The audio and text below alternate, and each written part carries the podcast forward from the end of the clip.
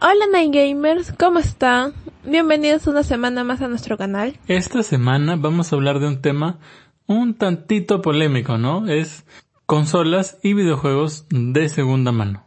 Así que quédense con nosotros, yo soy Guille. Yo soy Di. Y esto es... Nine Games dice.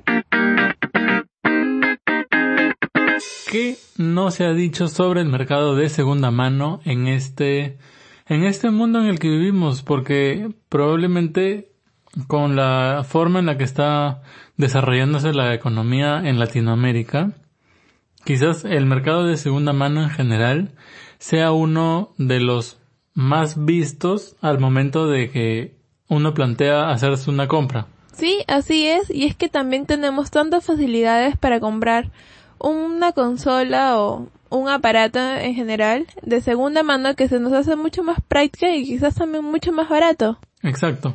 Por ejemplo, eh, vamos a empezar con las consolas, hablando con, específicamente de las consolas, al momento de comprarlas de segunda. ¿Qué, ¿Qué aspectos deberíamos de tener en cuenta al momento de comprar una consola en general? Mm, bueno, yo creo que el aspecto, el principal aspecto, lo más importante es cómo luce y cómo funciona la consola. Si tiene raspones, si la pintura está deterioro, deterioro, ¿cómo es? Deteriorada. Exactamente, este, cómo está el estado de la pantalla, los botones, cómo se encuentra, eh, si la consola aún corre de manera fluida, ¿no? Y no tiene, este, ningún corte. Eso creo que yo es el, el aspecto fundamental para poder elegir una consola de segunda mano. Claro, de, de manera externa, como mencionabas tú, fijarse si la consola tiene raspones, si la pintura está salida, si la pantalla está rayada, o incluso si la consola tiene abolladuras, nos puede dar una clara imagen de la vida que ha tenido esa consola y si es que ha tenido pues caídas, ¿no? Si más o menos ves que tiene una abolladura gigantesca ahí, es probablemente porque se haya caído desde muy alto o se haya caído encima de una piedra entonces... Claro, porque sabemos que hay raspones, por ejemplo, este, con el tema de la Switch, sabemos que se raspan muy fácilmente cuando se conecta al dock. Entonces, como que esas rayaduras no son de tan importancia. Hay marcas naturales, ¿no? Claro. También, por ejemplo, el, el desgaste de los de la pintura de los Joy-Cons en la zona donde uno apoya las manos. Ese también es un desgaste bastante natural. Claro, pero ya si, por ejemplo, el, el los están rotos, o si en realidad se le ve la abolladura en la parte de atrás de la consola, que ahí sí no debería porque tener algún golpe o alguna marca. O, o, a lo que de las pantallas. un perro. también, porque hay casos también. Sí, ya hemos visto bastantes fotos de gente que publica que sus perros han comido sus Joy-Con o se han mordisqueado sus Switch. Exacto. Es bastante terrible. Entonces, una vez que nos fijamos en estos aspectos externos, entonces si tenemos acceso a la consola sería conveniente que por ejemplo la prendamos y que veamos más o menos, como decía Di, qué tan fluido corre el menú del juego o si podemos probar algún juego, pues abrir el juego y, y correrlo, verlo cómo se mueve el juego en la pantalla. Si por ahí verificar también que la pantalla no tenga los famosos píxeles muertos. Claro, porque eso, es parte de, de, los golpes, ¿no? Eso es parte de cuando, o cuando se moja una consola es parte de, porque también, si no nos fijamos mucho en eso, muchas veces como que la Switch puede haber tenido un, una etapa de vida bastante dura, podría haber sido bastante golpeada, pero ya sabemos que existe la gente que simplemente agarra y le cambia de case, o sea, todo lo que es la carcasa por fuera y uno no se entera tampoco. También, por ejemplo, probar que funcionen, ya una vez que la consola está prendida, probar todos los botones. Puede ser un proceso tedioso y largo, hasta medio aburrido, pero es importante porque suponte que pruebas los principales, ¿no? La A, la B, los R's, y ya dices, ya, sí, sí funciona. Luego llegas a tu casa y quieres, este, tirar granada en Splatoon con el L1 y no puedes. No, no da ni para atrás ni para adelante. Entonces es importante. En este caso yo hablo de la Switch, pero en cualquier consola de segunda que vayas a comprar, si es que es una consola portátil como la 3DS, la PSP, la Switch, la Vita, entonces prueba todos los botones en el momento porque corregir esto sí es más complicado que si por ejemplo compras una Xbox de segunda y el control está fallado, pues puedes comprar otro, control. Pero con una portátil sí es un poquito más complicado. Sí, exactamente. Y esto justo es lo que nos lleva a, a la siguiente parte, ¿no? ¿A quién le compramos? Es muy importante tratar de comprarle a alguien que nos genere confianza y que también sea sincero porque nos va a demostrar, si le compras a alguien de confianza, vas a saber si es que esta persona cuando tuvo la consola en sus manos, lo tuvo bien con su mica, lo tuvo con su estuche, ¿no? Tenía un buen cuidado hacia, hacia la consola. Sí, esto también y tampoco te va Y tampoco te va a decir, no es como, yo me acuerdo cuando compramos la, una Nintendo 2DS, la normal. El chico, el quien se la compramos, nos dijo que todo estaba funcionando bien, pero que tenía el palito del, para la pantalla táctil un poco suelto. Entonces, te da la confiabilidad de que no te están tampoco queriendo engañar, ¿no? Y que si tiene un mínimo de efecto que tú no lo consideras importante, entonces no hay problema con dar el siguiente paso en la compra, que es comprarlo. Claro, y es que por un tema de comodidad, nosotros recomendaríamos de que si quieres comprar una consola, primero, primero, te fijes en tu entorno cercano. Quizás tus amigos o amigos de, tus amigos, ¿no? Siempre hay alguien por ahí que se arrepiente de alguna compra por, por razones independientes. Entonces, este sería un buen momento para que, para que tú compres porque ya por lo menos hay un, hay un vínculo, no es como que si algo está mal tú le puedes preguntar o por ejemplo lo que nos pasó con una, una de las dos DS que, que compramos que fue que vino con el control parental activado, ¿te acuerdas? Sí, claro que sí me acuerdo. Vino con el control parental activado y tuvimos que contactar con el vendedor que primero decía que no se acordaba y, y tuvimos e, ese pequeño percance, pero luego creo que sí nos lo hizo llegar. Sí, por, ajá, por suerte nos pudo dar la contraseña, pudimos formatear la consola y para que todo volviera a poder estar como nosotros realmente queríamos usar la consola. Exactamente. Entonces, ese también es un factor. Supongamos que nosotros ya el vendedor no nos hubiera respondido más, nos hubiéramos quedado con una consola bloqueada por control parental o que hubiéramos tenido que formatear a la mala, hacer cosas que por ahí podrían dañar la, la placa. Traten de que sea alguien de confianza. Claro, como ya les habíamos mencionado, esto en realidad es para que tú garantices el funcionamiento de la consola verdaderamente, pues, ¿no? Y además también que si vas a comprar en un lugar que te genera confianza, quizás que te puedan brindar una garantía. Eso también creo yo que este vale mucho a la hora de comprar una consola de segunda mano. Sí, esto es bastante cierto porque eh, muchas veces por, por ahorrar un mínimo preferimos en lugar de comprar vía Mercado Libre, no preferimos comprarlo eh, de forma externa y luego cuando hay problemas ya Mercado Libre no se responsabiliza. Lo mismo pasa con otras páginas. Yo digo Mercado Libre porque es donde yo estoy acostumbrado, pero eh, encontramos varias páginas que venden artículos de segunda, inclusive el mismo Facebook ya ha abierto su propia tienda, Market se llama, si no me equivoco. Sí, Market, Marketplace. Claro, tiene Market donde también se pueden comprar cosas de segunda, traten de comprobar eh, las calificaciones. Si ven a alguien que tiene pues pura calificación negativa y que los comentarios dicen que es un que es un criminal, que es un ladrón, entonces pues no le compren. Bueno, vayamos al siguiente punto.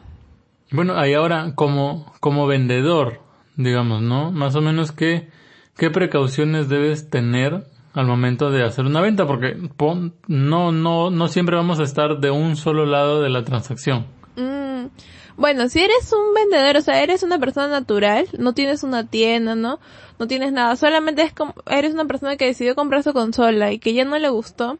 Creo que lo primero es un punto medio, porque ni tú quieres ir a hacer delivery, no quizás porque no tienes el tiempo o te da mucha flojera el tráfico o lo que sea. Entonces, lo primero, además por seguridad de ambos, creo yo, que es bueno tener un punto medio, como un centro comercial. Al momento de la entrega y bueno, justo hoy estaba a punto de llegar a eso, un centro comercial o una zona en la que tú te puedas sentir seguro también, porque hay muchas personas que hacen, simulan que te van a comprar algo y te citan en un lugar donde ellos tienen la ventaja y terminan asaltándote. Sí, eso es muy cierto, así que también quizás ir acompañado también es otro, otro de los temas, ¿no? Por ahí como que te da desconfianza ir solo, entonces buscar a alguien que te acompañe nunca está de más. Y ya pues si tienen tiempo pasean. Claro, y, y cumple también el, el tema del, de la, del círculo de confianza, ¿no? O sea, primero ofrécela entre tus amigos o que tus amigos la ofrezcan a sus amigos, porque así también, pues tú te vas a tener esa seguridad. No, no, no funciona solo cuando eres comprador, sino también cuando eres vendedor. ¿Cierto? O sea, como decía, si, si la consola no te gustó por X motivos o simplemente tú sientes que no es para ti, entonces comunícale a tus amigos, ¿no? Por si acaso estoy vendiendo esto, eh, tal precio, o que ellos le comuniquen a sus amigos. Por ahí como que te va a facilitar un poco el proceso. Y ya luego, si no, también trata de vender a través de tiendas oficiales o eh, a través del Facebook para que así te sientas más seguro. Pero ahora hay otro aspecto que como vendedor debes considerar que es muy importante y que es la pérdida de precio de la consola.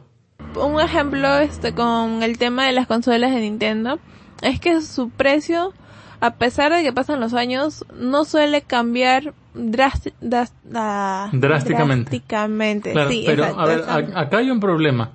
Si tú compraste tu consola en el Phantom o en alguna otra tienda retail, al momento que la quieras vender, no puedes tú basar cuánto se devaluó la consola en base a ese precio, porque el mercado general está acostumbrado a tomar como referencia los precios de centros como eh, polvos azules, polvos rosados, que son precios Claro, mucho o sea- más eh, económicos, ¿no? O sea, digamos, si tú a una consola de, de, un, de una tienda retail oficial le descuentas, tú dices, ya la voy a vender al 20% menos, aún así va a seguir estando a un precio bastante elevado en comparación con estas, con estos centros comerciales. Sí, muy bien, es- es como lo que tú dices. Pero ahora va a depender también de una cosa, es, por ejemplo, ¿no? Si tú has comprado tu consola en Saga, en Replay, eh, sí, es cierto, te ha salido un poco más de lo que eh, sale en, que en una tienda de polvos azules. La pregunta es, si tú has comprado tu consola en Saga o en Replay y solo has tenido un mes de duración, sabes que te quedan 11 meses de garantía de que sí o sí lo puedes hacer valer. Estamos hablando de un tema de confiabilidad si es que la consola llegara a presentar daños. Ahora, si tú lo compras en una tienda de polvos azules, pasa un mes, o sea, muchos te dicen que sí tiene garantía, pero pasa un mes, luego tiene, tiene- le, se presentó algo en la consola, no vas a poder hacer valer este, esa garantía porque siempre, siempre le encuentran la quinta pata al gato. Entonces, como ya nos ha pasado en algunas veces que hemos tenido problemas, no exactamente con las consolas, pero sí con, con otras cosas comprando ahí y que nos ha enseñado realmente varias, varias lecciones. Entonces, el tema es, yo preferiría comprar quizás una consola de segunda que me salga un poquitito más, claro que tampoco como una consola nueva, ¿no? Ya el precio sí o sí va, va a bajar, pero que me va a generar la garantía de que si al menos tengo un tiempo más, de que si le pasa algo puedo ir a quejarme o, o decir algo o a ver que lo, que lo arreglen. Pero ya hablando de, de números así concisos, por ejemplo, eh, en las tiendas retail, más o menos la Switch está algo de 1500 soles, puede ser. Creo que 1500 sí es con un juego porque me parece que ya he estado en 1400 más o menos. Mm, Ya, 1400. Entonces estamos hablando, para los que nos escuchan de otros países, estamos hablando de 418 dólares. Ahora, en polvos azules está más o menos 1100 soles una consola. Mm, No, 1200. 1100 tienes que estar bien rebuscado. Claro, y creo que solamente la gris, porque la de Joy-Con Neon por alguna razón siempre te la venden un poquito más cara. Pero vamos a decir ya 1150, son 330 dólares. Entonces, como se pueden dar cuenta, son casi, casi 100 dólares de diferencia. Es bastante considerable, pero, ahora viene el pero. También tienes que, al momento de hacer una venta, tienes que ver cuánto se venden otras consolas parecidas en el mercado. Por ejemplo, eh, en Facebook yo he podido encontrar switches hasta por 800 soles pero más o menos el precio estándar está entre 900 y los 950 soles. Mayormente esos de 800 dólares que tú dices son aquellos que ya no te vienen con dock, este, ni el cable de HDMI. Claro. Entonces, a 950 soles, estamos hablando de 200 soles de diferencia.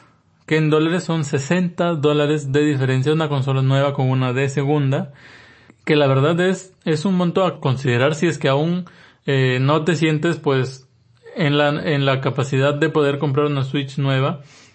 Tampoco, eh, si eres vendedor, mm, tampoco es mucha pérdida, ¿no? Son, son 60 dólares que, que bueno, es un, es un precio que tienes que asumir por haberle sacado ya un poco el jugo a la consola o por simplemente haber comprado por impulso, porque a veces uno compra por impulso y luego tiene que hacerse responsable de esas compras. Sí, pero yo creo que si, por ejemplo, si estamos hablando de unos solamente 60 dólares de diferencia, ¿no? Y realmente es algo que ha acaparado tu atención, yo creo que uno debería esperar quizás un poquito más y luego comprárselo cuando haya juntado esos 60 dólares restantes para tener una nueva. Pero si eres que simplemente vas a probarla por curiosidad, así, entonces una consola de segunda no estaría nada mal. Ahora, eh, aparte de lo que dice Di, nosotros mismos hemos hecho la prueba comparando una consola de dos años de antigüedad, una Switch del 2017, contra una Switch de dos meses de antigüedad, una Switch del 2019. Y la verdad es que los resultados han sido concluyentes. Pueden encontrar el video en nuestro YouTube, por cierto. Y la Switch envejece muy, muy bien. En duración de batería, prácticamente fue un, fue un empate donde inclusive la Switch del 2017 duró un poco más. Un minuto más para ser exactos. Y estamos hablando de, de consolas que tienen el mismo tipo de uso, ¿no? O sea, fue la, la consola del 2017 que se ha usado los dos años parejos y casi en modo portátil por los dos años y una consola de dos meses que se usado en modo portátil casi, casi los dos meses. Entonces, eh, la, la batería dura lo mismo. Las pantallas fue la única diferencia así palpable que encontramos. Que uno fue en tonos más cálidos y el otro fue en, ton- en tonos más fríos. Exactamente, si, si compras una consola de segunda del 2018 para atrás, o sea, para el 2017, vas a encontrar una pantalla con los tonos más azulados. Y si compras una consola nueva o una de segunda con la pantalla del 2018 en adelante, vas a encontrarla con tonos más cálidos, más rojizos. Lo que vimos el sonido, vimos los controles, vimos en general, tratamos de cubrir todos los aspectos de la suite y fue bastante parejo. ha sido bastante sorprendente inclusive para nosotros porque nosotros sí esperábamos que hubiera una diferencia pues que justificara el salto. No es como que ya tiene dos años de antigüedad, quizás por ahí le has dado muchísimo uso a tu consola eh, y ya uno piensa no como que ya no rinde igual y quieres renovarla para tener algo un poco más fluido. Tampoco, porque nosotros hicimos una prueba de arranque y una prueba de apertura de juegos y también han sido prácticamente empates por milisegundos. Así que eh, no tengas miedo en ese aspecto a la hora de comprar una Switch de segunda, porque vas a estar comprando una Switch que va a rendir exactamente igual que una Switch nueva. Bueno, entonces, ¿por qué no hablamos un poquito de cuáles creemos que sean las consolas más pedidas en lo que es consolas de segunda mano? Mm, bueno, eh, yo creo que de lo que más se busca de segunda mano, por ejemplo, es, son las consolas que ya se pueden ir considerando retro. Mm, Ya. Claro, como es la Nintendo 64, la Super Nintendo, el GameCube. Ya, y, y inclusive la, la PlayStation 2, que tiene la misma antigüedad que la 64, eh, el GameCube, como mencionabas tú, también está el tema de las consolas portátiles retro, la, la Game Boy, la Game Boy Color, la Game Boy Pocket, la Game Boy Advance. Pero creo que no sé, me parece que Boy. esos todavía, ahorita al menos acá en Perú, no se están pidiendo mucho todavía. No, no, pe- pero hay un mercado, ¿no? O sea, hay un mercado. Yo que- creo que, por ejemplo, una de las consolas que hasta el año pasado todavía estaban en un boom con el tema de ventas en segundo, de segunda mano, eran las Nintendo DS. Porque he podido ver, eh, tanto como en las tiendas de polvos azules, que es donde más, este, uno, uno se dirige a estas tiendas para tratar de conseguir estas cosas, ¿no? Hemos podido apreciar de que mucha gente aún va a preguntar por las Nintendo DS Lite, la DS normal, ¿no? Igual, igual en Facebook. Creo yo que tiene que ver con todo lo que era el, sobre lo de Pokémon, los RPG de Pokémon. Justo eso te iba a decir yo. Es que la, la, la DS es la forma más práctica y sencilla de conseguir Pokémon de generaciones antiguas, incluidos los, legendarios legítimos, ¿no? Y transferirlos así a, a la 3DS y pues a, recientemente a la Nintendo Switch. Porque recordemos que para, para pasar Pokémon de la Game Boy a la DS es un proceso muy complicado en el que se necesita un cable específico. Entonces, pero de la DS a la 3DS pues simplemente se pasa por conexión local y ya es un proceso mucho más simplificado. Entonces ese es el punto que menciona Di, que tiene que ver con como que Pokémon sigue vendiendo eh, consolas DS. Creo yo que ahora la gente ya ha empezado un poquito más a buscar consolas como Nintendo Switch eh, de segunda. Ahora sí ya es más frecuente ver gente que las ofrece y ver gente que las compra también.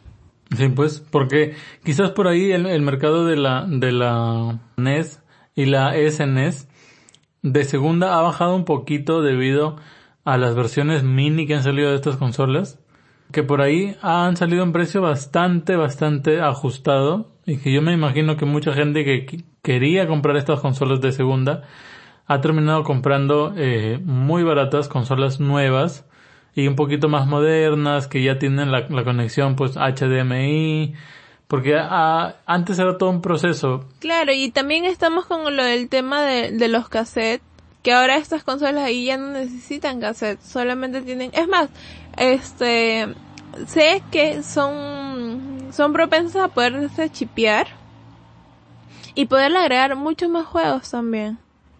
La verdad es que casi todo el catálogo de, de su respectiva consola está disponible en digital. Así que una vez que chipeas la consola puedes poner prácticamente cualquier juego, a menos que haya sido un juego pues muy impopular. Siempre popular, nunca impopular. Y por ese motivo nadie se haya tomado el trabajo de convertirlo en una ROM. Bueno, ¿por qué no hablamos un poquito sobre también los riesgos que conlleva chipear una consola? Claro, eh, antes chipear una consola era puro, puro beneficio. Yo me acuerdo, cuando llegó la PlayStation 1, eh, te la vendían chipeada prácticamente de origen, ¿cierto? O sea, el, vendedor ya ni siquiera te, te, mencionaba que estaba chipeada o no, porque ya la, la consola venía chipeada y todo el mundo vendía juegos de PlayStation 1 piratas muy, muy, muy baratos. Era, hasta era difícil encontrar juegos originales de Play 1. Bueno, yo no me acuerdo tanto con lo de la Play 1, pero sí me acuerdo que lo era con lo de la Play 2. Exacto. Que podías comprar juegos a sol 50, 2 soles. Claro. Luego llegó la Play 2 y también sufrió de lo mismo. Y digo, en realidad sufrió porque eh, sufrieron los desarrolladores de videojuegos porque en sí la PlayStation 2 gracias a esto, gracias a que se podía chipear, superó en ventas a la Nintendo 64 exponencialmente y esto es un estudio que se ha hecho, superó y, y pues la Nintendo 64 sufrió de este tema porque tenía cartuchos y los cartuchos pues no se pueden chipear. Entonces, como dice Di, el mercado se llenó de juegos de PlayStation 2 muy baratos en comparación pues de la 64. Así que la gente compraba su PlayStation 2, la chipeaba y prácticamente tenía a disposición la cantidad de juegos que, quisieran. E inclusive en esa época no era mucho problema el hecho de que se te rayara un, CD. Porque era como claro, que, porque ah, simplemente iban y ya me compro otro. Ajá. Sí, pero llegando un poquito más al tema, ¿no? ¿Qué repercusiones hay a la hora de comprar una, una consola de segunda que esté chipeada? Y a eso quería llegar. Cuando hablamos de estas consolas retro chipeadas, ¿no? No suele haber mucho problema, pero ya, cuando hablamos de consolas modernas chipeadas, está el problema de que ya se, se nos hace imposible acceder a ciertos beneficios como por ejemplo el sistema online. Las, las Nintendo Switches, hablando específicamente de las Nintendo Switches, que se chipean, ya no pueden volver a conectarse a Nintendo Switch Online para jugar pues con otras personas internacionalmente y vía internet. Algún juego como por ejemplo Splatoon se me viene a la mente, no, no sé por qué. Mario Kart también podríamos encontrar. Smash. Hay una serie de, de juegos, eh, inclusive juegos gratuitos como Fortnite, ya no se podrían volver a jugar en una Switch chipeada. Ahora, hasta donde yo tengo entendido, el proceso de chipeo de la Switch es irreversible porque es un chipeo eh, físico. O sea, tú tienes que poner, tienes que, poner un, aparato en la Switch, así en formato físico, para poderla chipear. Mm, ese dato yo no lo sabía. Entonces es este, es más o menos irreversible y Además de eso, eh, viene a un aspecto que eh, vamos a conversar un poquito más adelante, que es te contamina los cartuchos. Mm, ya. Bueno, y justamente con el eh, con, con lo que estamos hablando, ¿no? Conviene comprar una consola chipeada de las consolas de ahora, ¿no? Estamos hablando de una PS4, de una Switch. ¿Conviene comprarlas chipeadas o simplemente es mejor buscar uno normal y si más adelante nos, nos animamos, chipearlo. Yo creo que la segunda opción que das es, es prácticamente la única que debería existir porque las consolas chipeadas, eh, si, si uno decide chipear su, su consola, es porque quiere jugar mucho con ella, entonces ya es algo muy personal porque si la vendes, la persona a la que se la vendes ya le estás limitando en cierta forma. A que no pueda comprar juegos originales, a que no pueda jugar online. O sea, es como que ya no le vendes una Switch completa.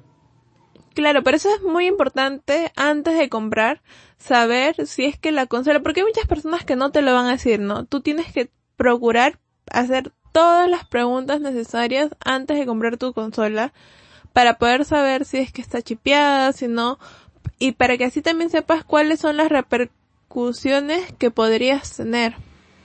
Claro, para que se hagan una idea, es más o menos como comprar un iPhone bloqueado.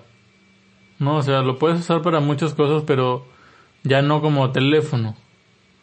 Entonces, al ser la, la Switch una, una consola muy para compartir, muy para jugar con otras personas, y que te la vendan con el online bloqueado para que no puedas jugar con otras personas, entonces es como que ya pierdes su esencia. Algo más también para saber, perdón que te haya interrumpido, es que este es importante que sepas de qué, mm, ¿cómo se podría decir? Las consolas que se, que se fabricaron de Nintendo en el primer año son capaces, o sea, pueden ser chipeadas pero las consolas que fueron publicadas en el segundo año ya no pueden ser chipeadas. Nintendo arregló el software. Eh, eh, no, no, era un error, por eso te digo. Es un, es un error en una de las eh, conexiones de los Joy-Cons, en un riel. Ese, ese es el, el, el, problema, es un problema físico. Entonces, a, a partir de la, del segundo año de fabricación, Nintendo cambió la forma en la que fabrica las Switches para que ya no se puedan chipear. Bueno, entonces eso también es un punto bastante importante para tener en cuenta. Claro, porque si tú la, la quieres comprar específicamente para chipearla, entonces búscate una Switch del 2017 definitivamente, que como les recuerdo tenemos un video en el YouTube en el que probamos que las Switches del 2017 siguen estando a su 100%. Sí, ahí les vamos a dejar el link para que lo puedan revisar. Exactamente. Ahora, ya, justo como mencionaba antes, vamos a hablar de comprar juegos de segunda. Mm, creo que esto también es bastante importante. Ahora ya, ya es bastante común poder encontrar juegos de segunda también en todas las redes, en todos los, los mercados virtuales. Pero uno también tiene que tener cierto cuidado. ¿Por qué tenemos que tener cierto cuidado? Amor, ¿podrías decirnos? Claro, es que como les mencionaba antes, cuando un cartucho original es corrido en una Switch chipeada en el caso de la Switch, este cartucho queda registrado en la base de datos de Nintendo como como corrupto. Entonces, eh, la próxima vez que tú quieras jugarlo en otra, así sea en otra consola, ese mismo cartucho ya te va a figurar como un cartucho corrupto y no vas a poder jugar online. Digamos que se lo compraste pues a, a, un desconocido que lo vendía a muy buen precio, quizás demasiado buen precio para ser cierto. Desde ahí ya deberías haber estado sospechando, pero digamos que lo compraste. Lo vas a poner en tu consola, vas a querer jugar online y no vas a poder y te va a decir que el cartucho está bloqueado. Claro, además que eh, también tienes el riesgo, corres el riesgo de que tu consola sea baneada por estas cosas. Exacto, y eso es un problema bastante grave a consecuencia de querer de querer ahorrar un poco de, dinero en juegos, que no está mal, ojo, o sea, en ningún momento durante todo este podcast, y quiero dejarlo claro ahora, estamos tratando de decir que comprar de segunda está mal. Inclusive es algo que nosotros hacemos eh, a menudo cuando queremos pues adquirir ciertas cosas, qué sé yo, que son para un uso temporal o algo así. No está mal comprar de segunda, pero sí tiene que tenerse más precauciones que pues cuando uno compra de una tienda. Sí, es por eso que esperamos que realmente escuchen nuestras recomendaciones y por, porque por ahí mucha gente hay pequeñas cosas que no lo sabían escúchenlas bien, tomen nota de cada vez que vayan a ir a hacer una compra de segunda mano, para que al final no sea un dinero mal invertido y realmente disfruten de, lo que están comprando. Exacto. Además de eso, si por ejemplo están escuchando este podcast eh, muy en el futuro y necesitan eh, saber cuál es el precio actual de una consola, pues consulten, ¿no? En Facebook pueden encontrar muchos grupos. Dependiendo de tu país puedes encontrar eh, digamos Nintendo Perú, puedes encontrar Nintendo Chile, Nintendo Argentina, Nintendo qué, qué sé yo.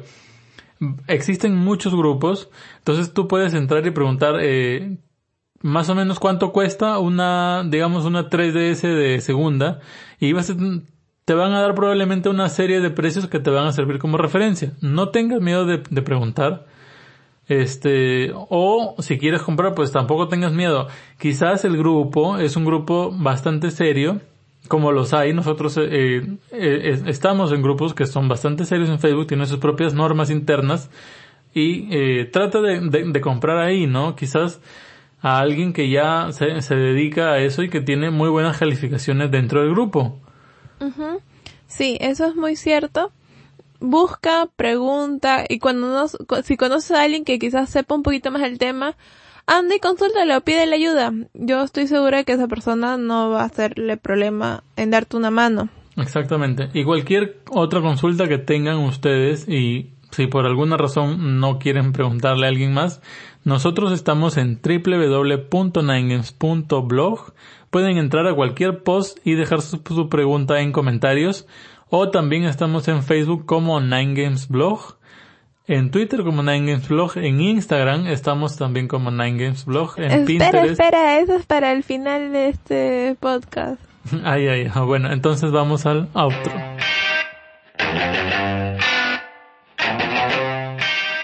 Bueno chicos, espero que les haya gustado este nuevo episodio. Otra vez les pedimos disculpas por haberlo subido un día tarde. La verdad es que, ayer había partido y no queríamos como que tener ese choque.